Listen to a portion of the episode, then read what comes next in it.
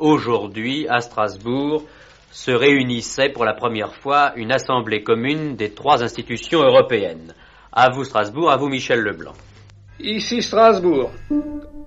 Parlement. Histoire et vie du Parlement européen de Strasbourg sur Euradio. Une série en six épisodes réalisée par Aurélien Frances en partenariat avec la région Grand Est. Strasbourg est le siège du Parlement européen, c'est dans les traités. Il est aujourd'hui plus en session à Strasbourg, on le regrette et on se bat pour le retour le plus rapide possible. Le secrétaire d'État Clément Beaune au micro d'Elisa Rulot. Je vois le discours qui dit il faut tout concentrer, etc. L'Europe, c'est pas ça. L'Europe, c'est différents lieux et puis c'est des symboles. Cette année, je regrette que depuis plusieurs mois, on n'ait pas pu y aller pour des questions sanitaires. Parfois, ce sont aussi des prétextes, mais le Parlement européen reviendra à Strasbourg. On se bat pour que ça soit le plus vite possible. Et Strasbourg, c'est pas n'importe quelle ville en France et en Europe, c'est la ville de la réconciliation. Et moi, je veux que cette Europe vive aussi de son identité, de ses symboles. Strasbourg en fait partie. On défendra jusqu'au bout le siège du Parlement européen à Strasbourg. Mais je veux être très clair, le Parlement européen reviendra à Strasbourg. La décentralisation serait un modèle de démocratie. La concentration des pouvoirs dans une capitale renforce l'idée d'une organisation politique technocratique, déconnectée des citoyens et détachée des réalités sociales. Dans une construction à 27 États répartie sur 4 millions et demi de kilomètres carrés, il serait bien inconcevable de centraliser le pouvoir et le cas échéant où l'implanter. Les traités européens ne prévoient pas de district fédéral neutre pour assurer justement le partage des lieux de pouvoir. C'est un enjeu symbolique pour éviter les confusions selon Olivier Costa, il est politologue et directeur de recherche au CNRS. C'est plutôt une bonne chose que les institutions de l'Union européenne ne siègent pas dans les capitales nationales des États, donc à l'exception de Bruxelles et de Luxembourg d'ailleurs, euh, dans la mesure où il y a aussi un besoin pour les citoyens d'identifier les institutions européennes, euh, de, les, euh, de les lier à un certain nombre de lieux symbolique. C'est un peu la carte qui a été jouée par, euh, par la ville de Strasbourg de, ces, ces, dernières années, en essayant de se proclamer capitale de la démocratie en Europe. Euh, Strasbourg donc n'est pas une capitale euh, n'est pas une capitale nationale, mais accueille un certain nombre d'institutions européennes qui ont trait à la démocratie, le Conseil de l'Europe, la Cour européenne des droits de l'homme et donc le Parlement européen. Et de ce point de vue-là, il y a cette idée que Strasbourg a vocation à être identifié comme euh, le lieu où s'activent les gens qui défendent une certaine conception de la démocratie euh, à l'échelle européenne, qu'il s'agisse de l'Union européenne ou du Conseil de l'Europe. C'est aussi une façon d'expliquer aux citoyens qu'il n'y a pas des citoyens de première zone et des citoyens de deuxième zone.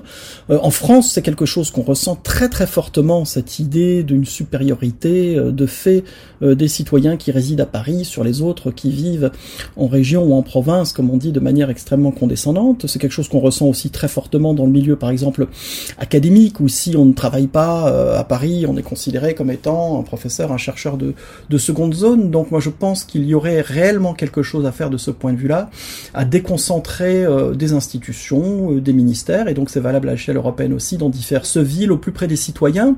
Et aujourd'hui, je dirais qu'avec l'évolution des moyens informatiques et des outils de visio de visioconférence, c'est quelque chose qu'on peut raisonnablement penser, parce que se rencontrer physiquement, c'est peut-être plus aussi important que ça l'était il a 20 ans, on peut accéder à tous les documents en ligne. Enfin, je vois pas quel est euh, l'élément pratique qui aujourd'hui empêcherait les institutions de fonctionner à distance. Et on en a la preuve par neuf avec le Covid, puisque toutes les institutions travaillent en visioconférence depuis euh, depuis maintenant quasiment un an sans que les gens ne se rencontrent plus et que ça pose aucun problème euh, majeur. Si le Parlement européen ne se réunit qu'à Bruxelles, France Info, novembre 2020. On est foutu, car dans dix ans, tout sera à Bruxelles. Depuis la Lituanie, même le président s'en inquiète. Le siège strasbourgeois du Parlement européen est mis en danger. Aucune session depuis le début de l'épidémie de Covid.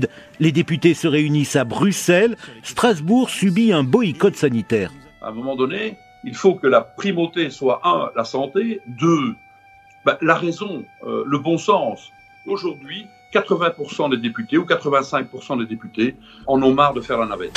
Tout est prêt pour la session, les parlementaires sont là et chacun a son opinion. Antenne 2 en 1990. Bruxelles, c'est le centre du pouvoir en Europe. Bruxelles, c'est où se trouve la presse. Alors, Bruxelles. Un rapport voté par l'Assemblée prévoit d'accueillir des sessions parlementaires dans la capitale belge. Pour Strasbourg, c'est un coup de poignard dans le dos. Le bureau du Parlement doit statuer sur la question. On parle de compromis, mais le maire de Strasbourg reste sur ses gardes. Un compromis, tout dépend de quoi il est fait. comment il prend en considération les intérêts de Strasbourg. Moi, ce qui m'intéresse en l'occurrence, c'est de défendre les intérêts de, de notre ville comme lieu d'accueil euh, du Parlement pendant ces sessions plénières. Cette semaine, Strasbourg se battra pour rester la capitale parlementaire de l'Europe et tous les coups seront permis. Autour d'un verre de wrestling, de quoi parle-t-on De l'avenir du Parlement européen. Antenne 2 en 1986. Je sais simplement qu'il faudra qu'on se bagarre pour le garder.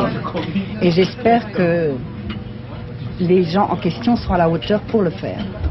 Le Parlement européen a été installé ici contre vents et marées. Strasbourg a toujours été le champ de bataille entre voisins. C'est une bataille de Strasbourg qui dure pratiquement depuis 1952, c'est-à-dire depuis le début de l'Assemblée de la CK qui s'est établie à Strasbourg à titre provisoire.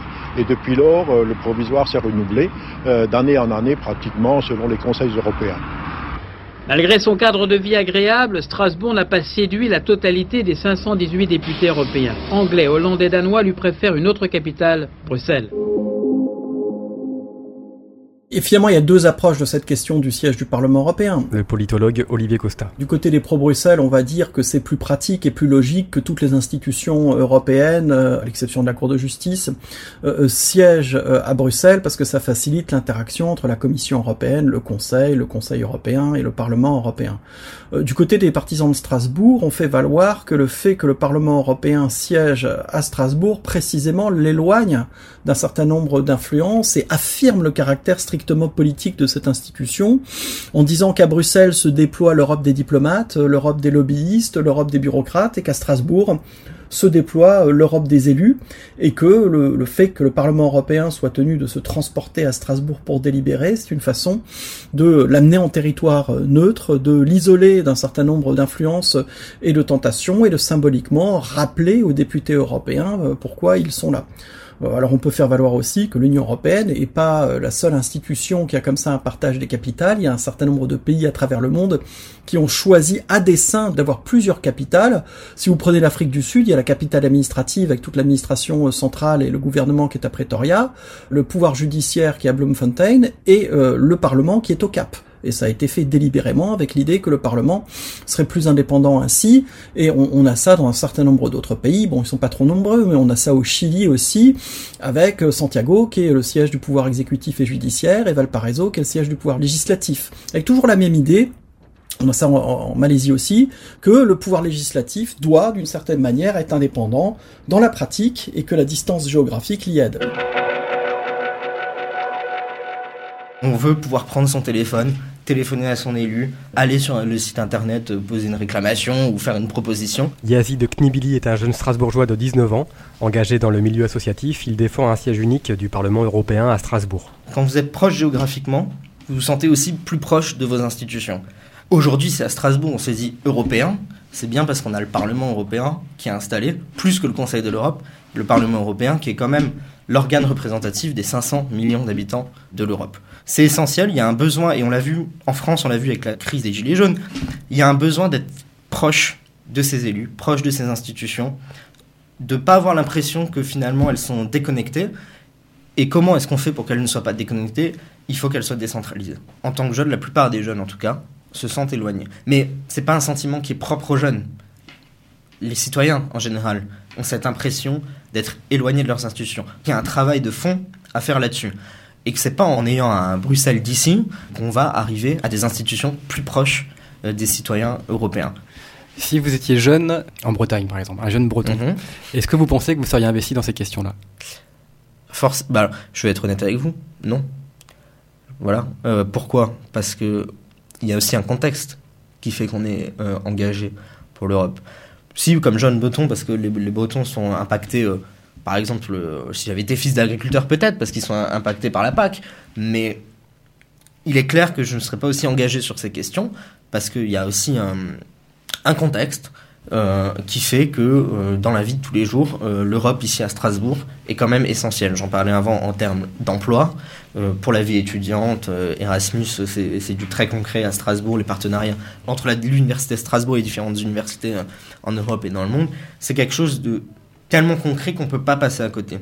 Je défends Strasbourg, mais parce que je pense que Strasbourg est essentiel à l'idée européenne, a toujours été force de proposition euh, dans la construction européenne. Et donc oui, je défends Strasbourg, mais à travers Strasbourg, finalement, je défends l'Europe et on ne me fera pas croire, en tout cas, que c'est en recentralisant des institutions qu'on fera en sorte qu'elles soient plus proches des citoyens, à l'heure où la demande des citoyens pour être au plus proche des institutions n'a jamais été aussi forte.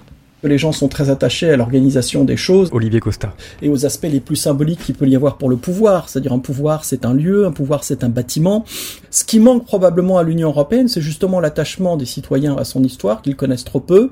Et on voit bien que la question du siège du Parlement européen est systématiquement abordée sous l'angle extrêmement pragmatique euh, du coût du transport ou de l'impact du bilan carbone euh, du, euh, du transport, comme si l'Union européenne devait être dégagée de toute obligation de respecter une histoire, de respecter des traditions, euh, de respecter un certain nombre de symboles, et devait sans cesse euh, aspirer à un fonctionnement qui soit le plus pragmatique possible.